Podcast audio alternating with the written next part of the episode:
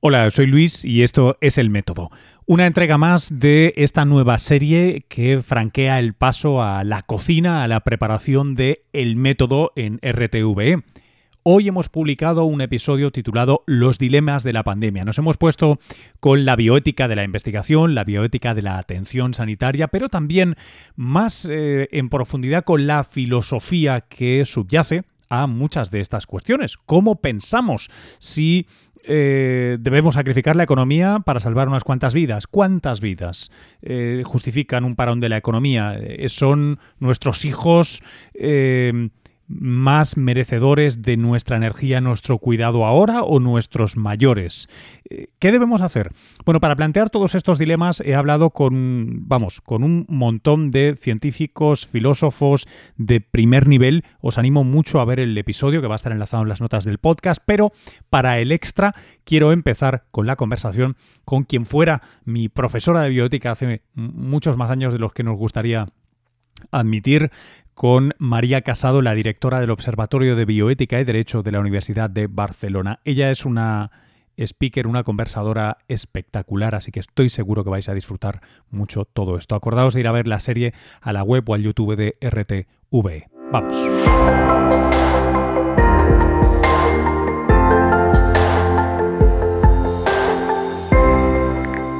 ¿Qué nos ha sobrevenido esta situación? ¿Qué, hacemos ahora o qué deberíamos haber hecho? Yo creo que con el tema de la pandemia, mm, claro, nos hemos encontrado los ciudadanos comunes con que ha sobrevenido una circunstancia inesperada. Pero lo primero que tenemos que saber es que tan inesperada no era. Ya había habido muchos informes eh, que habían circulado entre técnicos y entre expertos que avisaban de que algo así podía suceder. Y ha sido un virus, pero podrían haber sido otro tipo de catástrofes. Imaginemos lo que pasó en Chernóbil. Es decir, las grandes emergencias de este tipo tienen que estar previstas por los poderes públicos. Y en este tipo de casos yo creo que lo que es muy importante es que hay que hacer caso de lo que los expertos dicen en tanto en cuanto son expertos y nos tienen que iluminar sobre lo que saben pero las decisiones las han de tomar quienes tienen la responsabilidad política para hacerlo. Entonces yo creo que aquí hay un antes de la pandemia, un durante la pandemia y un después de la pandemia. ¿no? El antes lo hemos heredado y lo hemos heredado como una situación, yo creo, muy dura, que los ciudadanos también somos responsables porque nuestras elecciones de voto las tenemos que asumir. Y a mí me parece que es bastante grave que hayamos liquidado tanto o hayamos rebajado tanto un sistema sanitario de salud pública tan bien organizado como había en el Estado español. Entonces hemos ido privatizando y convirtiendo lo que era un servicio público, algo previsto para el bienestar general, para el cuidado de los ciudadanos, para que tuviéramos una calidad de vida, lo que era el Estado social de derecho, en un nicho de negocio. Entonces, eh, cuando ha venido la pandemia, nos ha pillado con un, sistema muy adelgazado. ¿Por qué? Pues porque en un nicho de negocio no hay reservas, no tenemos stock, no tenemos por qué tener mascarillas, guantes, respiradores. Ya los compraremos cuando hagan falta. Y hemos visto que eso no se ha revelado como factible. Primero porque ni siquiera las fabricamos. No le podemos decir a nuestros industriales que hagan mascarillas o hagan respiradores, sino que los tenemos que comprar en la China. Que tardan lo que tardan en llegar, que los compra quien los compra el mejor postor y que además en muchas circunstancias vienen productos defectuosos. Yo creo que aquí hay una responsabilidad muy importante en haber tenido un sistema de compras al día, el haber adelgazado la sanidad pública, el tener menos camas mm, de las necesarias para una emergencia. Yo sé que no es rentable económicamente tener todo sobredimensionado, pero entre una cosa y otra. Es decir, hay otros países, como tanto ponemos de ejemplo Alemania, que tenían otra infraestructura. Y desde luego España la tenía.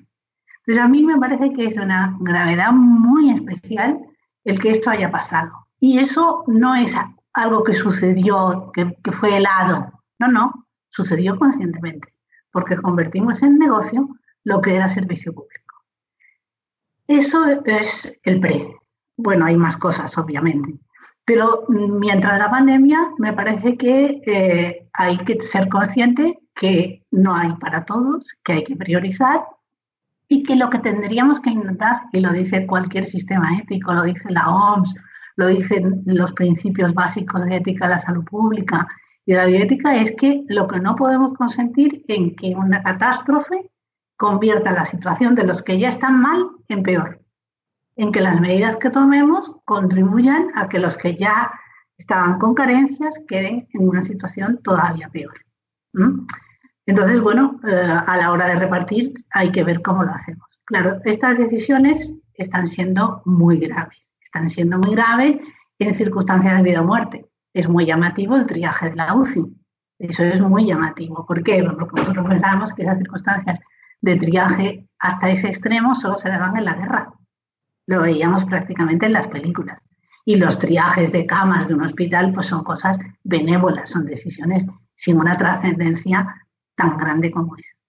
Después hemos visto que además las decisiones se han tomado con una evidencia científica muy escasa, porque no la teníamos. Pero claro, eso nos ha hecho ir un poco a trompicones, ¿no? Y han quedado nichos muy abandonados. El ejemplo de las residencias de personas mayores es uno de ellos. Ese es muy llamativo. O sea, realmente uno mm, queda escalofriado cuando se da cuenta de qué índice de mortalidad ha habido y no solamente eso, sino el índice de maltrato desde el punto de vista de que hemos tenido las personas solas, aisladas, sin ningún tipo de contacto con sus familiares, a las que visitaban gente con, mascarillas y con uniformes. Bueno, eso cuando los tenían, porque al principio el personal tampoco lo tenía. ¿no? Entonces, este es otro sistema de, de cómo accedemos a los recursos que hay que yo creo que es muy importante. Ahora mismo hay personal sanitario que no tiene acceso a test. Los futbolistas sí. Bueno, no sé, todo eso son decisiones que me parece que la ciudadanía debe saberlas y pensar sobre ellas, ¿no? Eh, he hablado de la pre-pandemia, de la pandemia, podemos hablar de cada una de estas cosas muchísimo, ¿no? Pero también después yo creo que tenemos que prepararnos para la post-pandemia. Ahora llevamos ya casi dos meses en casa, todo el mundo ha pensado mucho y lo ideal, lo deseable sería que saliéramos con una mentalidad más solidaria y más de bien común, dándonos cuenta de que efectivamente solos no vamos a salir de esto, ¿no? Y de ninguna circunstancia.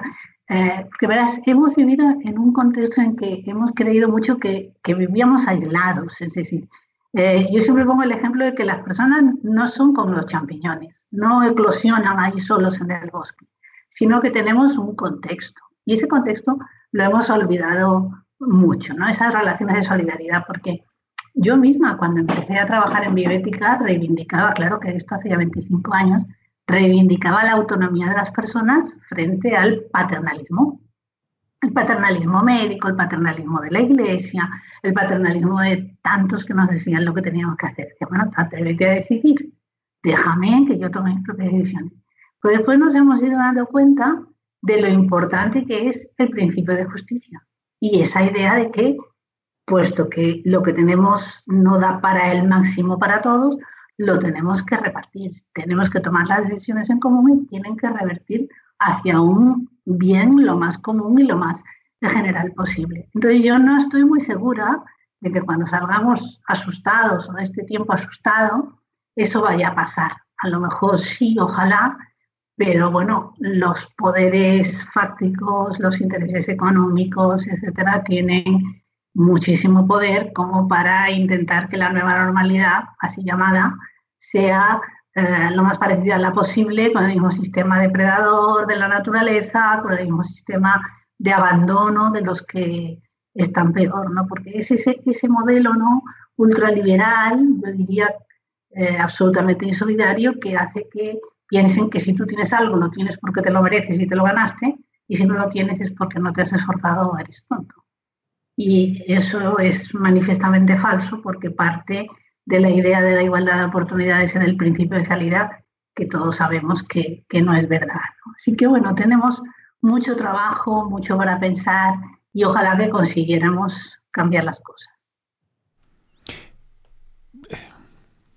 Perdona un, derrape personal. Una cosa que me sorprende mucho normalmente de ese tipo de, estancia es que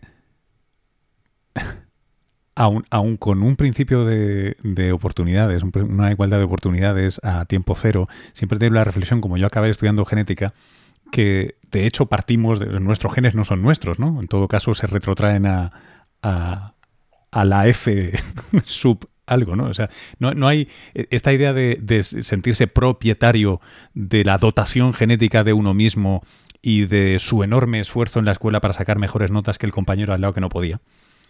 Eh, es, también un cierto tipo de perversión. Em, sutil, pero perversión, si más no, ¿no? O sea, el, hecho de. Bueno, en fin. Es súper interesante lo que dices.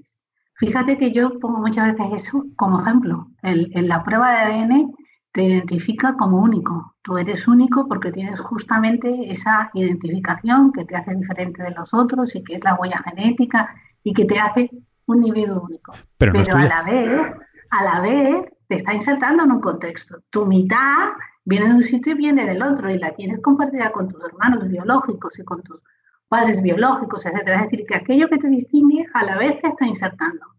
Y no tendemos a mirar eso. Tienes toda la razón de lo que. Sí, sí. Eh, de hecho, estamos viendo muy bien la, la, respuesta de culturas más eh, más colectivistas versus más individualistas, eh, realmente que, parece un juego de risk, parece de broma, pero es que parece un juego de estos de diplomacia, ¿no? De cómo, qué tipo de respuestas han dado de manual todo el mundo, llegando al caso extremo del señor Trump, que es, bueno, de manual, maravilloso, ¿no? Sí, pero le han votado. Yo por eso insisto mucho en que eh, la reflexión ética y la reflexión bioética nos lleva a la política a la política con mayúsculas, no al politiqueo así eh, de partido. Nos lleva necesariamente, o sea, son opciones de vida que tenemos que repensar. Y yo creo que quizás estamos volviendo, pues a lo mejor un poco más a lo de proximidad, hacer cadenas. Eh, pero claro, yo en ese sentido soy pesimista, quizás porque ya tengo años, y me doy cuenta de que esto puede durar lo que puede durar, porque enseguida el, el, ídolo del, del consumo absoluto y del usar y tirar eh, pues está ahí acechante, ¿no? Ya, ya, ya. Desgraciadamente, sí. Ah. Bueno, ¿qué más cosas podemos hablar que sean interesantes para nuestros oyentes? Oh, em, quería pedirte un, hacer un, hipotético, pero, pero más o menos concreto. Eh, ¿Por qué? Em, leí una, una, cita tuya en un artículo del País, creo recordar que lo tengo por aquí recortado, eh, al respecto de este documento sobre si, eh, sobre si la edad tenía que ser un criterio principal o director a la hora de aplicar respiradores eh, a los pacientes o no. Y si, si, quisieras, me encantaría escuchar cómo se navega ese problema. O sea, ¿qué, ¿qué, factores tenemos que tener en cuenta? La edad, las condiciones eh, preexistentes, los años de vida, porque en el artículo, no en tu cita necesariamente, pero en el conjunto del artículo, me llevaba una impresión eh, eh, muy utilitarista, muy, muy interesante, pero de, una, de repente lo vi...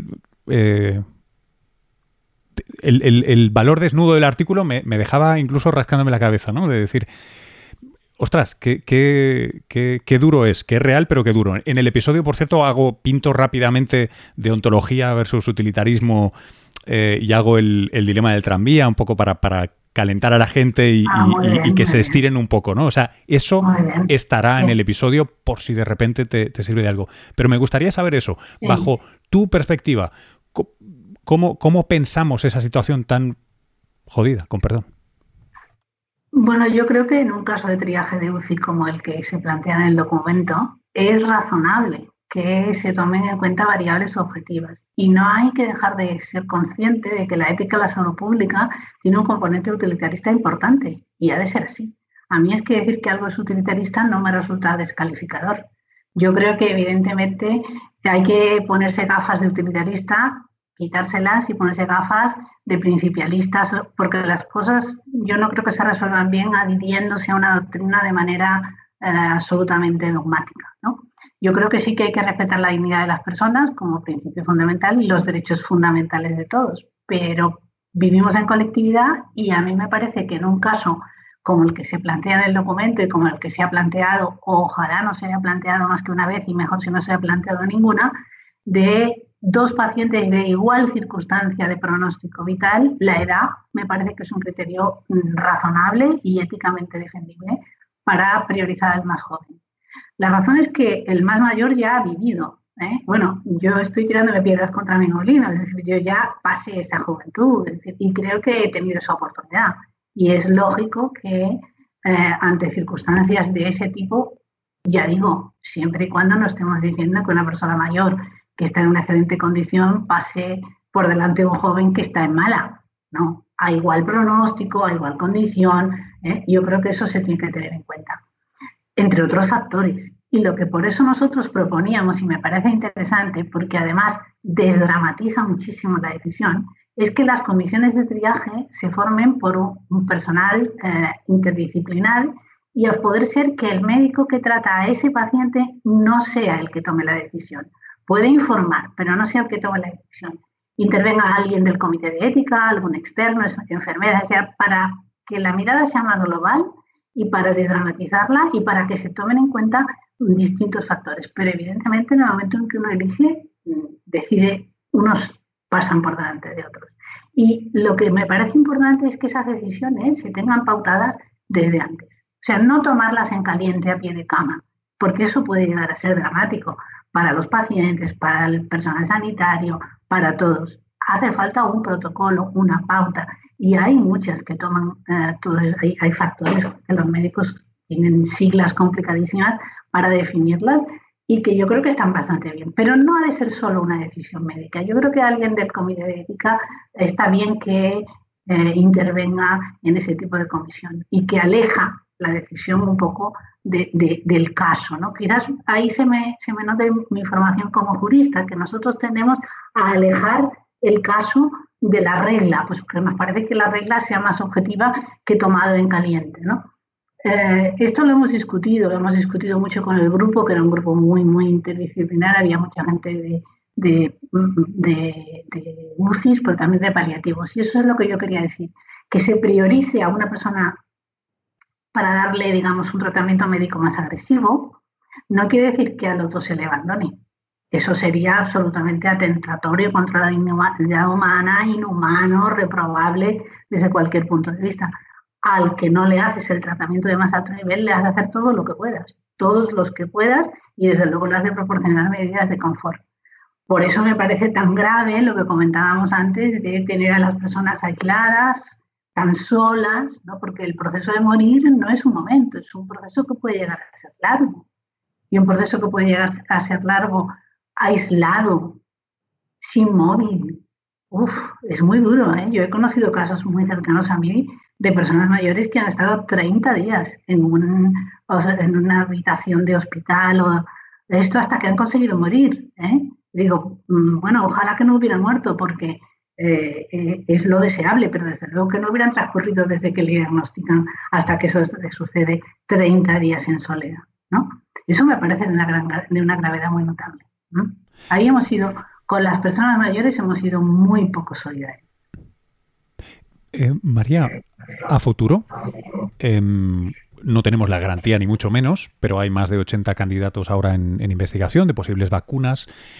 Una o varias vacunas efectivas, razonablemente efectivas, serían el, punto final aproximado de, de, la pandemia, al menos de la pandemia como tal. Podríamos seguir teniendo transmisión endémica, pero vamos, el problema cambia completamente el tenor del problema.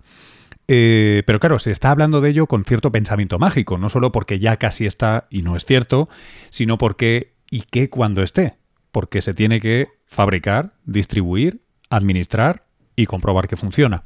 En ese proceso, eh, yo creo que no, hay que ser muy mal pensado para ver eh, pitfalls, ¿no? O sea, potenciales problemas graves, sobre todo quién recibe esa vacuna y a qué precio. qué me, ¿Qué me, podrías decir de eso? ¿Qué, piensas sobre, sobre cómo deberíamos guiarnos? Sobre todo porque esto sí lo podemos hacer ahora, porque la vacuna no la tenemos. Nos podemos adelantar.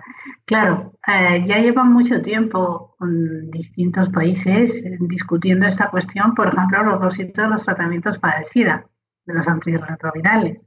La fabricación a precio público, la fabricación por eh, distintos países sin licencia el tema de las patentes es un tema verdaderamente sangrante en este sentido. Yo creo que eso también requiere una decisión política. Vamos a entender que esto es un bien público que exige una, eh, un, modelo de utilidad que permita que lo vendamos a bajo precio y no reservemos eh, una patente millonaria a los laboratorios. Yo creo que debería ser así, eso desde luego. Lo que pasa es que eso supone poner de acuerdo a mucha gente y yo creo que hay muchos conflictos de interés en todo esto, los hemos visto, ¿no? Los hemos visto en la OMS, los hemos visto en, en, cantidad de, de, instancias nacionales, internacionales y de todo tipo. Pero claro, cuando hay en juego uh, cuestiones tan graves, yo creo que desde luego la propia ley de patentes te permite dar una licencia por cuestiones de orden pública y, y explotarla a un precio eh, político, llamémosle, ¿no? Que eso no quiere decir que pierda dinero quien la descubra, la descubra ¿no? Hay, hay muchas cosas, ¿no? ¿Con, quién la probamos? Bueno, esas son las clásicas cuestiones de ética médica que ya supongo que Fernando te ha tratado, quizás no vale ni la pena, ¿no? Pero a mí hay un tema que sí me parece importante y es que nos demos cuenta, quizás alguien ya lo dijo, ¿eh? o sea, tú cortas lo que no te guste, pero me parece importante que nos demos cuenta que muchas de las medidas que estamos tomando para atajar la pandemia son medidas que perjudican muchísimo a la gente que no tiene condiciones saludables de vida. ¿eh? Han salido reportajes espeluznantes sobre África, han salido estudios de edad, de que hay un 6% de personas mayores en África frente al 20%, no sé si es en Latinoamérica, frente a lo que tenemos en Europa, a quién benefician las medidas de confinamiento. Porque claro, si tú has de salir a donarte la vida para comer, no puedes estar confinado. Si tú no tienes casa o tú no tienes agua o tú no tienes acceso o vives en un piso pequeñito interior con una familia numerosa, pues las condiciones son realmente distintas. ¿no? Yo creo que eso es bueno que la gente se diera cuenta, ¿no? porque eh, quizás mm, para tomar medidas en salud pública, que seguro que Fernando ya lo ha dicho, pero hay que tener mucha evidencia. ¿no? Hemos de tomar las medidas más evidentes y menos lesivas para derechos fundamentales. Entonces ese sería, yo creo, el, consejo a dar a los políticos. Si tienes un abanico de cuestiones, mira cuál es menos lesiva para los derechos de los ciudadanos. Mira cuál es menos mm, dañina para los que están peor. Y mira cuál tienes más evidencia científica. ¿eh? Que puede ser que, no tengas de ninguna, pero todo eso juega, ¿no? Lo interesante desde el punto de vista teórico y, y terrible en la práctica es que estamos en una situación llena de incertidumbres llena de grises. Si tuviéramos una buena solución y una mala solución, estaría fácil, ¿no? Pero todos estos problemas que son complejos, yo siempre en bioética digo lo mismo, que empezamos por decir que una cuestión es muy compleja y que está llena de matices y que es un asunto muy difícil, que hay consulta a los expertos y tal, y después le decimos, ¿y usted qué es? ¿Del sí o del no? ¿Qué está? ¿A favor o en contra? Hombre, pues mire, sí, pero o no, aunque pero este terreno del gris es el que vamos a tener que trabajar. Y yo creo que eh, también quizás nos ha faltado a nosotros esa, ah, esa, esa, habilidad, ¿no?